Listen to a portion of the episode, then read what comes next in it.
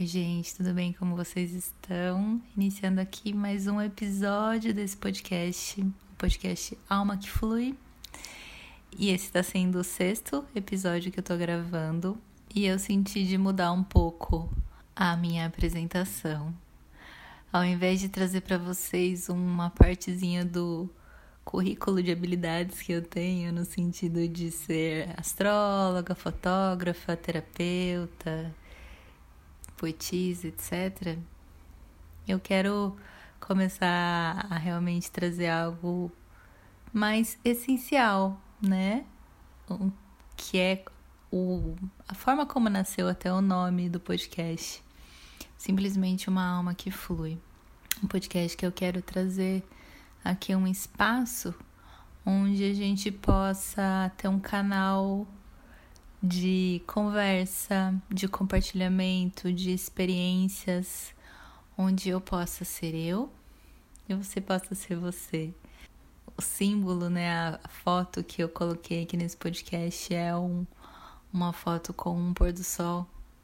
Então sintam-se comigo, sentados em roda, contemplando essa poesia diária que é um pôr do sol.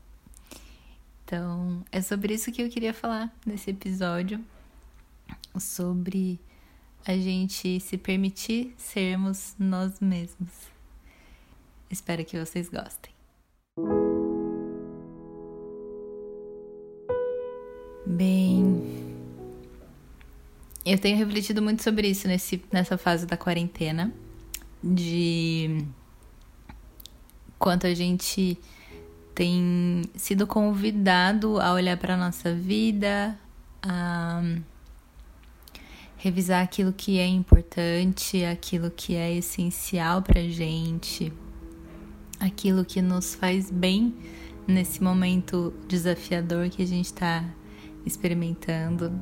Então eu, enquanto terapeuta, né, enquanto é, artista, tenho tido a oportunidade de acessar muito esse, essas ferramentas como parte desse processo que me ajuda a trazer um pouco mais de tranquilidade quando a gente está assim é, de frente com as nossas questões e como eu já falei em outros episódios cada um está vivendo esse processo de uma forma muito única entrando, entrando em contato com espaços muito individuais.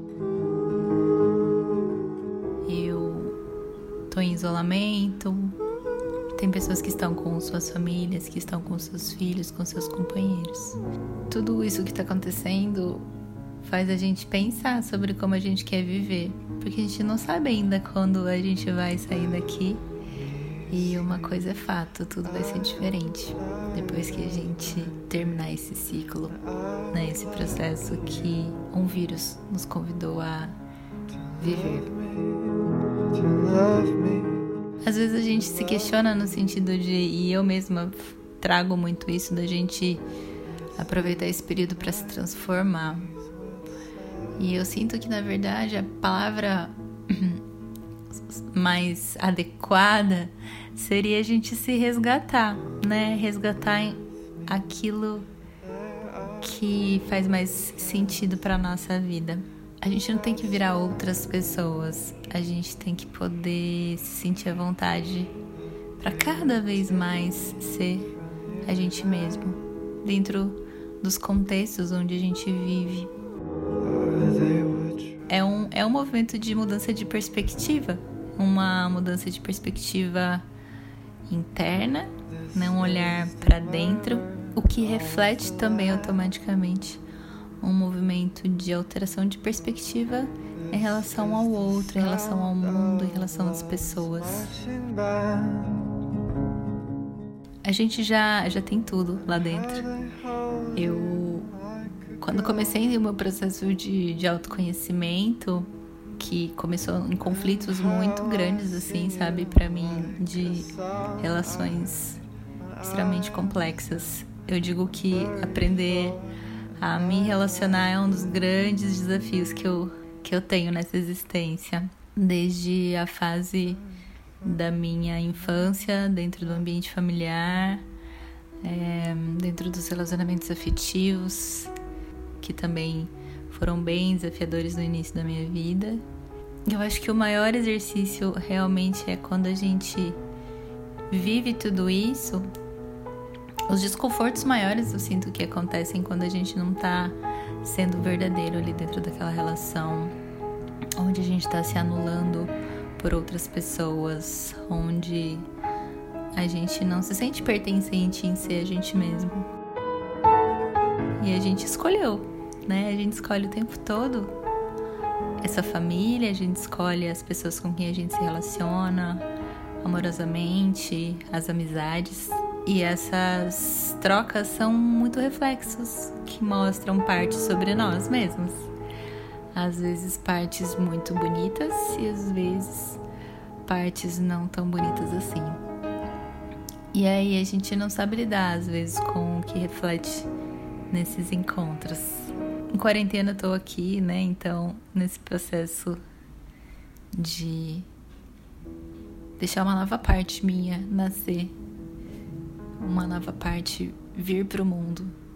Então, quando eu falo dessa desse resgate, e é, é como se a gente fosse realmente tirando as camadas e descobrindo novas partes nossas que já estão prontas para vir para o mundo. Quando eu comentei no episódio anterior sobre os fechamentos de ciclo, que às vezes é difícil a gente fechar ciclos que são bonitos na nossa vida, também tem a ver com o meu trabalho. Eu, eu tive uma, um presente muito grande quando eu saí do meu emprego de TI, que eu contei nos primeiros episódios, para virar fotógrafa. E eu conheci muitas pessoas incríveis. E foi lindo ajudar através da fotografia que elas pudessem trazer um pouquinho mais da sua essência.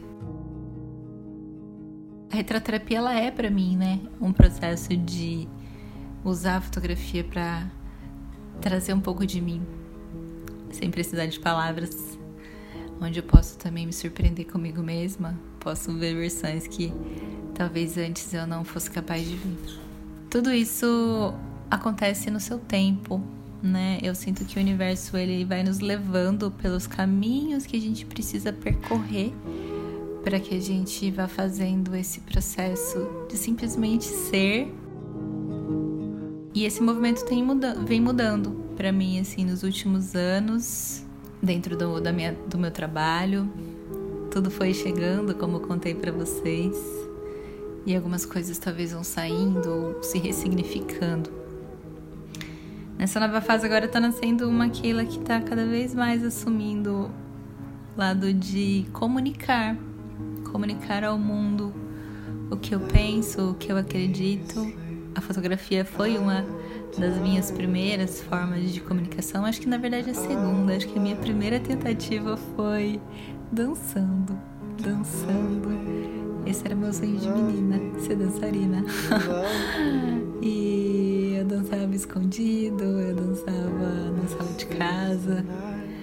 E tá resgatando isso agora, isso na quarentena, de tá fazendo aula de yoga dance, de tá dançando. É único, é praticamente a única atividade física que eu tenho gostado de fazer. A astrologia e o Theta Healing têm me ajudado nesse processo de cura dessa comunicação e dessa expressão mais essencial. Então hoje eu estou mais em contato com a expressão artística, uma expressão que vem através da poesia, uma expressão que vem através da dança, a fotografia também, mas de um lugar diferente, não mais como a retratoterapia, onde eu estava ali muito em contato com as outras pessoas nesse processo. Que eu gostava muito quando eu estava ali fotografando as pessoas, não era só fazer fotos muito lindas para que ela se achasse maravilhosa externamente em um cenário maravilhoso com o sol, a luz perfeita. Era criar um laço de intimidade com ela, sabe? Eu sempre fui uma pessoa que, como eu já disse em outros episódios, eu era muito mais introspectiva. Não sou a pessoa do palco.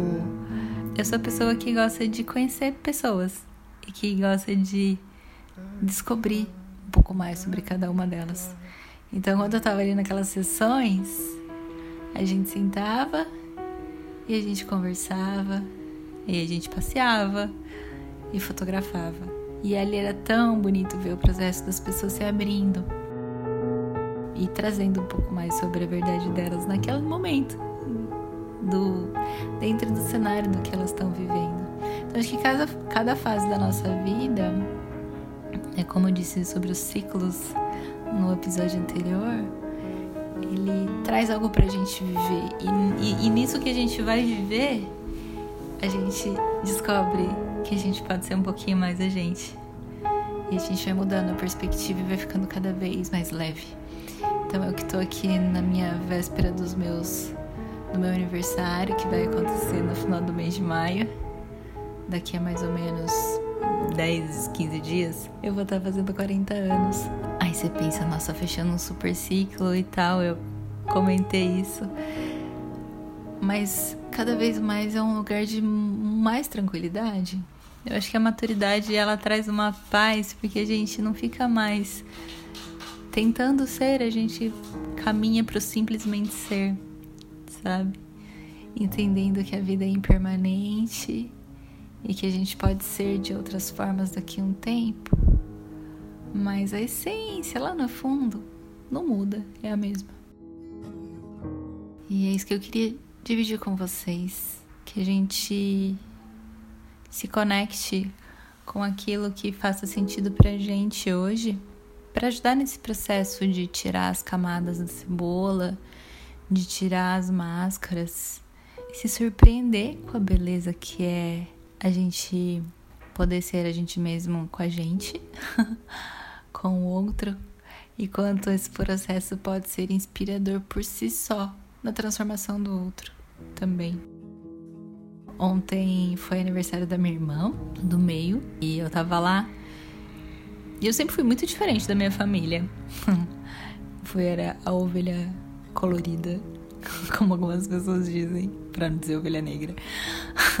eu sempre pensei muito diferente, eu tive muita curiosidade por coisas que talvez fossem diferentes, sempre quis conhecer o mundo, conhecer outras pessoas. Isso, em algum nível, me tornou distante, porque é como se não me sentisse tão pertencente. Porque eu, eu sou diferente desde muito pequena. Aos poucos a gente vai vendo que quanto mais a gente assume, cada um vai assumindo a sua parte também.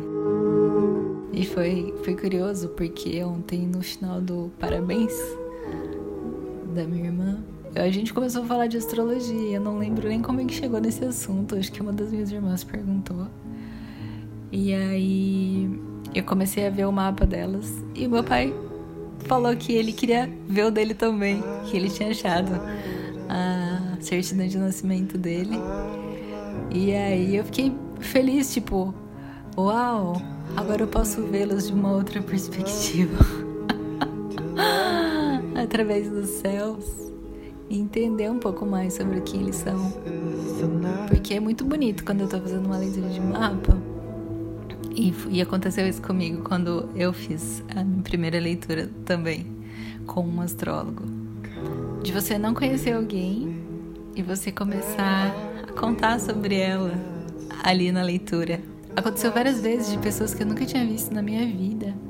E eu tá revelando segredos, entre aspas, sobre elas, quando a gente tá lendo um mapa que o céu trouxe sobre aquela pessoa, aquela personalidade, aquela essência. Então, quando eu vi que eu tinha todos os mapas da minha família, eu falei, cara, dá pra, ver um, dá pra fazer um super estudo aqui e entender por que, que a gente se escolheu, por que, que a gente quis aprender junto alguma coisa aqui. E aí, rápido, assim, eu, eu fiz umas ligações, por exemplo, essa minha irmã que fez aniversário e a minha mãe tem a Vênus em Ares. então as duas amam da mesma forma. E elas se dão bem. Eu com a minha Vênus em Câncer já é um pouco mais difícil, assim, talvez. Mas, enfim, isso é papo para outro episódio. Mas é muito bonito como tudo vem pra gente na hora certa para que a gente descubra um pouco mais. E quando a gente traz luz e clareza, vai ficando mais leve, vai ficando mais fluido. E a gente começa a usar a nossa energia para outras coisas, porque a gente veio para ser, a gente veio para se desenvolver, a gente veio para usufruir dessa existência, né, de ter prazer em estar na Terra, em ter prazer de estar com pessoas, a partir desse lugar autêntico, servir e ajudar o outro com aquilo que a gente tem de bom e que pode ser luz para outro também. Então é isso que eu queria trazer nesse episódio, de que você possa viver o seu processo de cada vez resgatar mais sobre quem você é, sabendo que em cada fase você vai experimentar outras vertentes, mas nunca vai deixar de ser você. E que o seu processo é único e que ele pode ser mais leve do que você imagina, se você está disposto a, e aberto a viver ele. E ele vai vir, talvez por uma terapia, ele vai vir através de um livro que vai abrir sua mente, ele pode vir através de um filme, de um amigo, de uma amiga, de um relacionamento que pode te surpreender na sua beleza e na sua simplicidade. E que isso tudo possa ser registrado por fotos, por palavras, por poesias, por músicas, por mensagens de carinho. E que lá na frente você possa olhar e falar: Eu fui eu mesmo, do começo ao fim. é isso.